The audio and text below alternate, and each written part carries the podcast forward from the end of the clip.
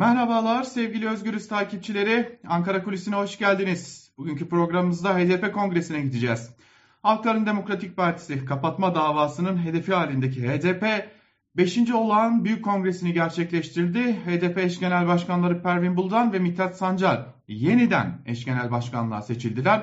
Ee, Pervin Buldan'ın aslında iki dönem kuralına takılması söz konusuydu. Lakin bu kural neden esnetildi diye soracak olursanız hem kapatma davası hem yaklaşan seçimler nedeniyle e, bir Pervin Buldan'ın e, yerine bir başka isim getirilmesi seçilmesi yerine Pervin Buldan ile yola devam kararı aldı HDP ve en nihayetinde de e, bu konuda e, bir kongre gerçekleştirildi. Ama esas konu HDP'nin eş genel başkanlığına Buldan ve Sancar'ın yeniden seçilmesi ya da parti meclisinde değişiklikler yapılması değil. Buldan'ın ve Sancar'ın partilerinin kongresinde iktidardan ziyade muhalefete verdikleri mesajlar çok ama çok önem taşıyordu. Evet, HDP'nin kongresinde Buldan ve Sancar yaptıkları açıklamalar ile iktidara ya da daha doğrusu Cumhur İttifakı'na HDP ayakta mesajını verirken kapatma davası bizim umrumuzda değil. Biz gelecek seçimlere hazırlanıyoruz, kongremizi gerçekleştirdik ve geleceğe bakıyoruz mesajını verdi. Ama muhalefete verdikleri mesaj daha da ilginçti. E, zira muhalefet artık tavrınızı netleştirin, arka kapıdan gelmeyin diyorlardı. Şimdi HDP'nin kongresine şöyle bir baktığımızda en büyük alkışı, salondaki en büyük alkışı konuşmalarda e, elbette ki Selahattin Demirtaş'ın kendisinin adı alıyordu. Selahattin Demirtaş'ın adı her zikredildiğinde salonda büyük bir alkış kopuyordu. Yine Abdullah Öcalan'ın adı zikredildiğinde salondan büyük bir alkış yükseliyordu. Tutuklu HDP'li siyasetçilerin adı zikredildiğinde yine alkışlar söz konusuydu ve bir diğer yandan da dünyanın dört bir tarafından gelen sol ve sosyalist örgütlerin, partilerin temsilcileri, milletvekilleri e, konuşma yaptıklarında onların konuşmaları da büyük alkış topladı. E, ama esas konu elbette ki Pervin Buldan ve Mithat Sancar'ın konuşmalarında verdikleri mesajlardı. Notlarıma da baktığımda Pervin Buldan'la başlamak gerekecek. İlk o konuştu. Pervin Buldan yaklaşan seçimleri işaret etti ve HDP'nin sadece nehri geçene kadar bir köprü olarak görülmesine tırnak içerisinde söylüyoruz elbette bunu itirazını dile getirdi. E, ve e, bir seçim hesabı yapıyorsanız bunu sadece HDP'nin oy oranı ve kitlesi üzerinden değil HDP'nin kendi varlığı ve hedefleri üzerinden yapmanız gerekir uyarısında bulundu. Partileri için nehri geçmek üzere yapılan hiçbir siyasi e, hesapta köprü olmayacaklarının da altını çizdi. Yani buradan muhalefete esasen şunu söyledi. Seçimlerden sonrası için değil muhalefete seslenerek seçimlerden önce tavrınızı netleştirin. Ne gibi adımlar atacaksınız bunu kamuoyuyla da bizimle de paylaşın. Biz somut adım, somut açıklama bekliyoruz dedi ve Millet İttifakı tartışmalarına zaten HDP kapılarını kapatmıştı. Ama burada da bu kongrede de 5. kongresinde de HDP 3. ittifakı Demokrasi İttifakı'nı bir kez daha ön plana çıkardı. Buldan kürsüden indi yerine Mithat Sancar geldi.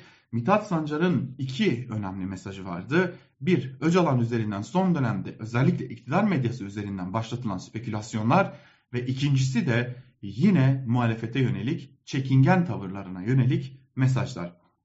Malumunuz son günlerde bir çözüm süreci tartışmaları var ve bu çözüm süreci tartışmaları Abdullah Öcalan'ın ismi üzerinden Abdullah Öcalan'ın e, verebileceği, verdi, vereceği mesajlar, mesaj iddiaları üzerinden yürütülüyor.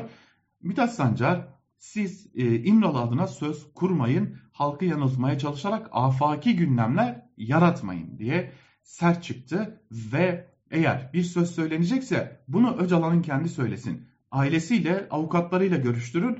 Bakalım kendisi ne diyecek diyerek de iktidara bu konudaki gerekli mesajı verdi. Yine e, bir diğer husus daha önemliydi ki bu e, da önemli. Zira son günlerde bir de yine bir tartışmamız var. Bu da HDP AKP ile anlaştı, anlaşır mı, anlaşacak mı gibi tartışmalar. E, bu konuya ilişkinde Mithat Sancar'ın tabiri dikkat çekiciydi. Bunların tamamını zırva olarak nitelendirdi ve bunları dile getirenleri de iktidarın kuyruğuna takılanlar olarak nitelendirdi. Ve bir diğer önemli mesaj belki de en önemli mesaj e, Mithat Sancar'ın ağzından döküldü. E, muhalefete artık bizimle utanmadan, sıkılmadan, çekinmeden görüşün dercesine konuştu Mithat Sancar. e, sözlerini aktarmak istiyorum. Kamuoyu önünde açık, şeffaf görüşmeler yapma çağrısı yaptı. Şimdi bir süredir Ankara kulislerinde hep şu konuşuluyordu. Altılı Masa'dan bazı partiler özellikle Cumhuriyet Halk Partisi için HDP ile arka kapı diplomasisi yürütüyor. HDP ile elbette ki görüşmeler yapılıyor ama bunlar çoğunlukla arka kapı e, diplomasisiyle görüş alışverişi biçiminde gerçekleştiriliyor. Orada Mithat Sancar konuşmasını bitirir bitirmez HDP'li yöneticilere sorduğumuzda o devir artık bitti diye bir değerlendirme yaptılar. Bu çok dikkat çekiciydi. Yani eğer görüşecekseniz herkesin girdiği kapıdan kamuoyunun ve basının önünden gelin öyle görüşelim. O devir artık kapandı mesajını verdi. Ve Sancar ekledi eğer bu çağrımıza karşılık vermeyecekseniz bizim önümüzde güçlü bir seçenek var. O da Cumhurbaşkanlığı seçimlerinde kendi adayımızı çıkarmak ve o aday ile yarışa katılmak.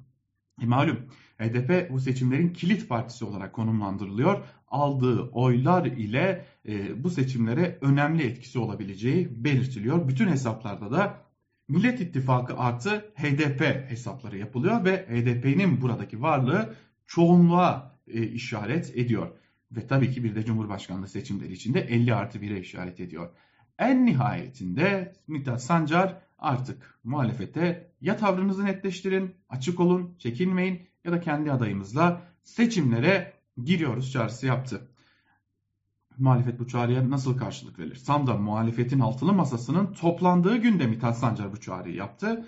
Ne gibi bir karşılık verir? Henüz bilmiyoruz ama kapatma davası kapatmayla sonuçlanır mı? Bu kongre HDP'nin son kongresi de olur mu? Onu da bilmiyoruz. Ama HDP bir kez daha kongresinde seçimlerde kilit rol oynayacağına inandığını göstermiş oldu. Bakalım bu çağrıya muhalefetten ne gibi yanıt gelecek? Onu da önümüzdeki günlerde değerlendiriyor olacağız. Ankara Kulisi'nden bugünlük de bu kadar. Hoşçakalın.